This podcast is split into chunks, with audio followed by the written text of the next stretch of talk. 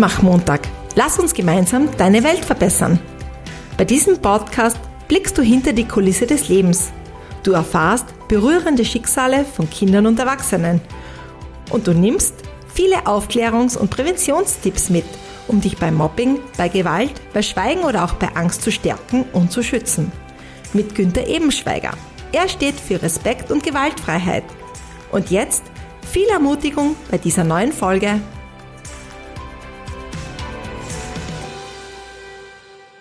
Zu dieser Folge wieder ein herzliches Servus von mir zum Mutmachmontag Lass uns gemeinsam deine Welt verbessern. Ich habe in der vorigen Folge über das Thema Kinder und Frauen vor Gewalt schützen erzählt und auch darüber, warum das Dunkelfeld so hoch ist. Den Schluss, den ich daraus ziehe, wer nicht über das Thema informiert und aufgeklärt ist, wer nicht motiviert und ermutigt ist, sich helfen zu lassen und wer eben nicht weiß, wo er sich beraten lassen kann, holt sich keine Hilfe. Die Dunkelziffer ist, wie ich schon in der 33. Folge dieses Podcast erzählt habe, auch deshalb so hoch, weil es in Österreich bisher keine geförderte Gewaltprävention und in unserer Gesellschaft leider, muss ich sagen, auch eine Kultur des Wegschauens gibt. Deshalb möchte ich mit dieser Podcast-Folge wieder informieren und aufklären, sowie dich motivieren und ermutigen und dich für dieses wichtige Thema sensibilisieren. Zentral bei diesem Thema sind dabei immer wieder Fragen wie, warum verlassen Frauen den Mann nicht? Warum bleiben sie und lassen sich schlagen und demütigen? Oder auch, warum machen sie so wenig Anzeigen bei der Polizei? Die Gründe zur Gewalt Fragen von weiblichen und, wenn auch wenigen männlichen Opfern sind vielfältig. Über drei aus meiner Sicht entscheidende Gründe werde ich in dieser Folge und in den folgenden Podcast erzählen. Über das Thema 1, die Gewaltspirale, erzähle ich dir heute.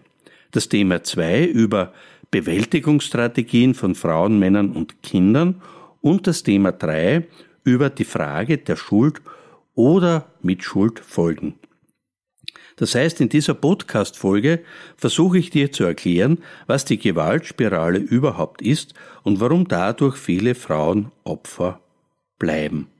Ich freue mich natürlich, wenn du jetzt wieder bis zum Schluss dabei bist und ich dich nach dem Motto Lass uns gemeinsam deine Welt verbessern unterstützen kann. Zu Beginn dieses Podcasts ist mir aber auch wichtig zu sagen, dass die Forschung zwei Grundmuster von Gewalt gegen Frauen unterscheidet. Da ist einmal die situative Gewalt, diese tritt eben punktuell auf, wird oft wechselseitig ausgeübt und diese Gewalt ist zu 55 Prozent männlich und zu 45 Prozent weiblich. Allerdings ist diese männliche Gewalt immer schwerer und diese situative Gewalt beschreibt somit ein Muster von gewalttätigem Verhalten in eskalierenden Konfliktsituationen. Die systematische Gewalt, und von der spreche ich eben heute, ist wiederkehrend und ist zu über 80 Prozent männlich und zu knapp 20 Prozent weiblich und hat, wie könnte es anders sein, schwerwiegende psychische und körperliche Folgen für die Opfer. Mein besonderer Hinweis dazu. Ein sehr starker Risikofaktor für Frauen, Opfer von Gewalt zu werden, liegt dann vor, wenn sie in der eigenen Kindheit Formen von körperlicher, sexueller oder psychischer Gewalt ausgesetzt waren.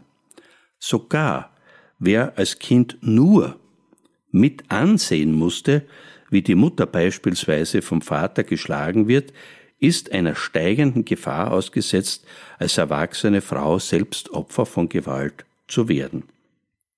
Gewalt gegen Frauen ist kein Kavaliersdelikt.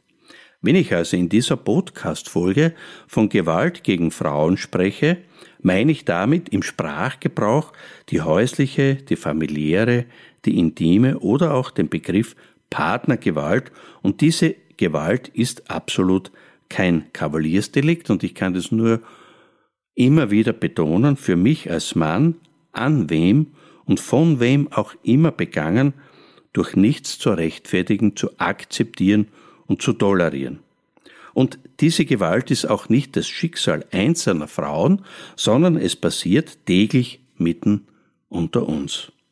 Deshalb braucht es dich und mich, noch besser wäre uns, denn diese Gewalt können wir nur gemeinsam begegnen. Doch nicht nur die Häufigkeit, mit der Gewalt gegen Frauen vorkommt, wird unterschätzt, sondern auch der vermeintlich betroffene Personenkreis ist ein Mythos. Die gesellschaftliche Annahme, diese Gewalt käme eben nur in bestimmten sozialen Schichten vor, ist mittlerweile durch Untersuchungen widerlegt worden. De facto lässt sich daher weder ein Bildungs- noch ein Zusammenhang mit der sozialen Schicht feststellen. Das heißt, in vielen Haushalten wird Gewalt gegen Frauen ausgeübt, lediglich die Motivation für die gewaltsamen Übergriffe unterliegen unterschiedlichen Beweggründen. Gleichzeitig, und ich hoffe, du und ich sind uns da einig, liegt der Mantel des Schweigens über diesem Gewaltthema.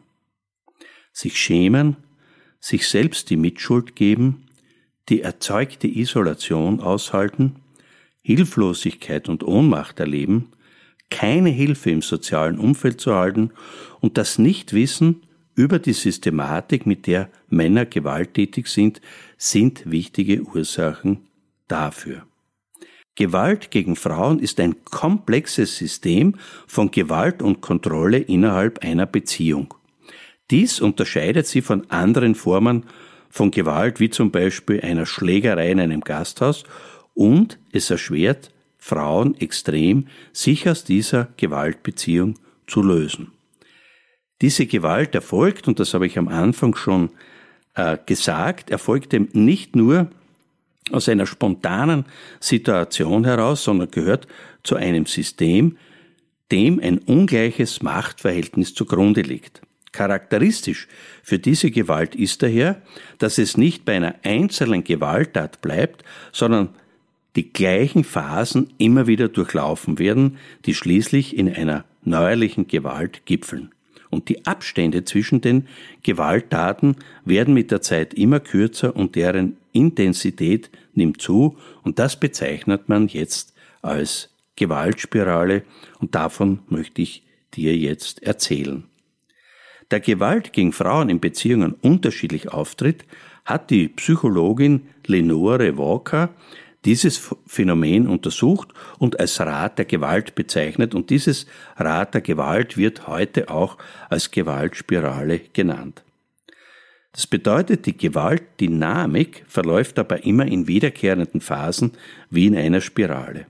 Es beginnt mit dem Spannungsaufbau, setzt sich dann mit einem Gewaltausbruch bzw. der Eskalation fort, dann folgt eine Ruhephase, nach dieser Ruhephase kommt es zum Abschieben der Verantwortung des Täters auf andere und leider beginnt jetzt mit einem Spannungsaufbau diese Gewaltspirale aufs Neue.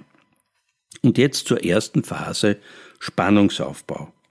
Um eine Frau in einen praktisch ständigen oder dauerhaften Angstzustand zu versetzen, muss allerdings nicht unbedingt Gewalt angewendet werden. Vielmehr baut sich über einen längeren Zeitraum eine sehr belastende Spannung auf. Um dem Mann jetzt keinen Grund für Auseinandersetzungen und Wutanfälle zu geben, konzentriert sich die Aufmerksamkeit der betroffenen Frau in dieser Phase auf diese Person, also auf diesen Mann. Und die eigenen Bedürfnisse und Ängste werden dabei leider Gottes zurückgestellt und unterdrückt. Frauen versuchen dem Täter jetzt möglichst alles recht zu machen, um einen Ausbruch der Gewalt zu verhindern. Kann die Gewalt trotzdem nicht verhindert werden, entsteht oft eine Übernahme der Verantwortung für diesen Gewaltausbruch durch die betroffene Frau. Sie sagt sich jetzt zum Beispiel, ich bin ja selbst schuld und das vor allem deswegen, weil Hilflosigkeit und Ohnmacht niemand dauerhaft aushalten kann. Das wiederum verstärkt jetzt der Täter und nutzt diese Verantwortungsübernahme aus und sagt zum Beispiel eben auch, du bist ja selbst schuld. Und hier möchte ich eines für dich, für mich und für uns ganz klar sagen. Die Verantwortung für die Gewalt liegt ausschließlich beim Mann und nicht bei der Frau. Jetzt kommt zur zweiten Phase, Gewaltausbruch. Was also jetzt mit Drohungen und Kränkungen und Demütigungen begonnen hat, findet jetzt seine Fortsetzung in physischer und psychischer Gewalt, die mit der Zeit leider immer massiver wird. Der Gewaltausbruch ist zwar zumeist nur eine kurze Phase, kann aber sehr heftig werden. Mit diesem Gewaltausbruch bringt der Täter seinen Machtanspruch zur Geltung und macht ganz klar, wer das Sagen hat, oder er versucht, auch damit, auch das ist möglich, bei ihm vorhandene negative Gefühle, die seine dominante Rolle und Identität bedrohen, abzuwehren und somit eine vermeintliche Schwäche gegenüber der Frau abzuwenden und zu kompensieren. Unmittelbar nach diesem Gewaltausbruch, nach diesem Gewaltakt sind viele betroffene Frauen bereit, erste Schritte zu unternehmen, um sich und ihre Kinder zu schützen. Die beiden Professorinnen, Doktorin Cornelia Helferich und Doktorin Barbara Kavemann, beschreiben das 2004 so. Diese kleinen Schritte haben ein eigenes das erste Mal. Das erste Mal vielleicht heimlich zu einer Anwältin zu gehen, das erste Mal Widerstand zu leisten, das erste Mal mit einer Trennung zu drohen, das erste Mal sich selbst behaupten und vielleicht das erste Mal auch die Polizei zu rufen. Nach diesem Gewaltausbruch kommt es eben zur dritten Phase der Ruhe- und Reuephase. In der folgenden Ruhephase zeigt der Täter oft Reue. Er entschuldigt sich jetzt und ist vielleicht auch liebevoll und der Frau zugewandt. Ein Täter, der nur zu Hause Gewalt ausübt und sonst kein weiteres auffälliges Verhalten zeigt, fühlt sich sehr wahrscheinlich sogar schlecht nach diesem Gewaltausbruch, er schämt sich und beginnt auch beispielsweise die Frau zu beschenken. Er zeigt jetzt seine guten Seiten, versucht seine Aufrichtigkeit zu beweisen indem er zum Beispiel einen, wenn es mit Alkohol zu tun hätte, einen Alkoholentzug plant, indem er zum Beispiel eine, einer gemeinsamen Therapie zustimmt, alles nur um zu verhindern, dass die Beziehung beendet wird. Und seine Zuwendungen und seine Liebesbekundungen tragen jetzt dazu bei, dass die Beziehung nicht beendet wird und die Hoffnung aufflammt, die Gewalt könne beendet werden und viele Frauen glauben diesen Versprechungen und wollen der Partnerschaft jetzt noch oder wieder eine weitere Chance geben. Der Kreis schließt sich und die Spirale dreht sich weiter. Jetzt kommt es zur vierten Phase, nämlich die Phase der Abschiebung der Verantwortung. Nach der Ruhephase setzt ein Prozess der Verantwortungsverschiebung ein. Das bedeutet, um die Verantwortung für das gewalttätige Verhalten von sich zu weisen, gibt es verschiedene Strategien des Täters. Es kann sein, dass er die Gewalt verharmlost, er wird die Gewalt leugnen, er schiebt die Schuld für den Vorfall der Frau zu oder er rechtfertigt in irgendeiner Form seinen Gewaltausbruch. Und leider beginnen jetzt in dieser Phase wieder Demütigungen, Kränkungen, kleine Gewaltvorfälle und die erste Phase, also der Spannungsaufbau, beginnt von neuem. Frauen, die diesen Gewaltkreislauf mehrfach erlebt haben, berichten, dass sich die Gewalt verändert, sie wird stärker, sie wird mächtiger und die Phasen werden immer kürzer.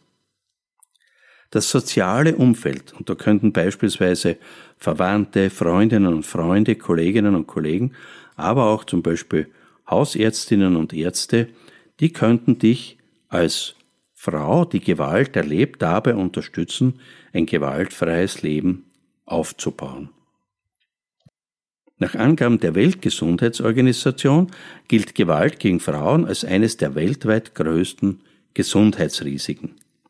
Diese Gewalt wirkt sich folgenreich und lang anhaltend auf die körperliche und seelische Gesundheit der betroffenen Frauen aus. Das sind Tatsachen, die wehtun, die mir wehtun und ich denke, die auch dir wehtun. Durch die sichtbare physische Gewalt entstehen Verletzungen unterschiedlicher Schweregrade bis hin zu lebensgefährlichen und wie wir leider ja regelmäßig hören und lesen können, sogar tödlichen Verletzungen. Die körperlichen Folgen umfassen Hämatome, Verstauchungen, offene Wunden, Knochenbrüche, Gehirnerschütterungen, innere Verletzungen und vieles mehr. Die massiven Folgen der psychischen Gewalt allerdings sind unsichtbar. Dazu zählen psychosomatische Reaktionen wie zum Beispiel Herz-Kreislauf-Beschwerden, Magen-Darm-Probleme, Schwindel, Blutdruckschwankungen, Unterleibschmerzen, Nervosität, Depressionen, Angst- und Essstörungen, Suchterkrankungen, Traumata. Kein fassbares Krankheitsbild, aber in den meisten Fällen vorhanden, ist ein bei den von Gewalt betroffenen Frauen vermindertes Selbstwertgefühl. Sie trauen sich immer weniger zu und, wie schon erwähnt, viele Frauen suchen sogar die Schuld für die Gewalt bei sich selbst. Wie kannst du Betroffenen helfen? Versuche in einem ersten Schritt Vertrauen aufzubauen, nimm dir Zeit und höre zu. Bagatellisiere oder dramatisiere aber nicht, gebe keine unpassenden Ratschläge, erlaube der Frau in ihrer Geschwindigkeit zu erzählen, frage sie nach ihren Wünschen und gleichzeitig bitte sei achtsam. Deine Schwester, Freundin, Nachbarin oder Kollegin ist vielleicht in einer gefährlichen Situation. Einerseits glaubt sie nicht daran, ihre Lage verändern zu können, andererseits wird ihr Partner sie bestrafen, wenn er bemerkt, dass sie redet. Er wertet das als einen Vertrauensbruch und er wird auch einer Trennung nicht ohne weiteres zustimmen, sondern ihr das Leben zur Hölle machen und wie wir wissen, sind die Trennungsphasen immer die gefährlichsten Phasen bei Gewalt gegen Frauen. Meine Bitte ist, biete ihr behutsam und kontinuierlich deine Hilfe an. Mache alles, um den Kontakt aufrechtzuerhalten. Zeige ihr, dass du siehst, was ihr passiert und versuche ihr Mut zu machen. Sei da für sie und das wäre erstmals das Wichtigste, weil schon allein dadurch wird ihr Selbstwertgefühl und ich denke auch ihre Hoffnung nach einer Veränderung gestärkt. Aber bitte dränge sie nicht zu einer Trennung. Dieser Schritt ist zu groß und zu schwer. Durchbrich zuerst, wenn das Vertrauen aufgebaut wurde, ist das Schweigen und danach kannst du versuchen, ihre soziale Isolierung aufzuheben. Und erst wenn sie selbst bereit ist, sich zu trennen, von diesem gewalttätigen Mann zu trennen, kannst du ihr konkret dabei helfen. Daher mein Appell zum Schluss dieser Folge. Sei behutsam gegenüber der Frau, bleibe achtsam und verantwortlich für die Gewalt ist nie die Frau, sondern immer der Mann, der die Gewalt ausübt. Und jetzt komme ich abschließend wieder zu meiner Bitte. Gewalt schädigt physisch und psychisch Menschen. Stelle dir daher immer die Frage, wie du einer betroffenen Frau professionell, menschlich, behutsam und lösungsorientiert helfen kannst. Ich unterstütze dich wie immer gerne dabei. Wenn du also noch Fragen hast oder persönlich eine Auskunft oder eine Beratung wünscht, dann schreibe mir eine E-Mail unter podcast.ebenschweiger.at. Und in der letzten Folge gab es ja auch ein Gewinnspiel. Jeder, der mir die, eine Frage richtig beantwortet, konnte ein gratis Kongress-Ticket gewinnen. Und in meiner letzten, also in der 33. Podcast-Folge, spreche ich am Beginn über das Hellfeld und das Dunkelfeld bei den drei Gewaltphänomenen, häusliche, familiäre oder intime Gewalt, sexualisierte Gewalt und Mobbing und Cybermobbing. Und meine Frage in dieser 33. Folge, und die wiederhole ich heute, weil du kannst bis zum 24.10. an diesem Gewinnspiel teilnehmen, ist, das durchschnittliche Hellfeld, also die Gewalttaten gegen Kinder und Frauen, die den offiziellen Stellen bekannt werden, beträgt rund wie viel Prozent? Sind es 10 Prozent, sind es 50 Prozent oder sind es sogar 100 Prozent? Schicke mir deine richtige Antwort bis eben zum 24.10.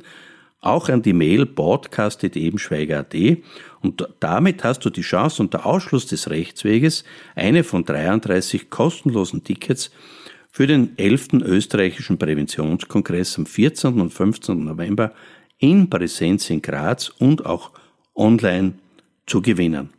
Wer gewonnen hat, wird von mir per Mail verständigt. Der Rechtsweg ist ausgeschlossen und der Gewinn kann auch nicht in Bar abgelöst werden. Bis zum nächsten Podcast. Liebe Grüße, Günther. Mutmach-Montag. Lass uns gemeinsam deine Welt verbessern. Günther reicht dir auch gerne zukünftig die Hand, spricht dich persönlich an und gibt dir eine Stimme. Weil einander Vertrauen ist ein entscheidender Faktor, um dich zu stärken und zu schützen. Du kannst Günther unter der Mailadresse podcast.ebenschweiger.at kontaktieren. Und jetzt weiterhin viel Ermutigendes in der kommenden Woche und bis bald. Ein herzliches Servus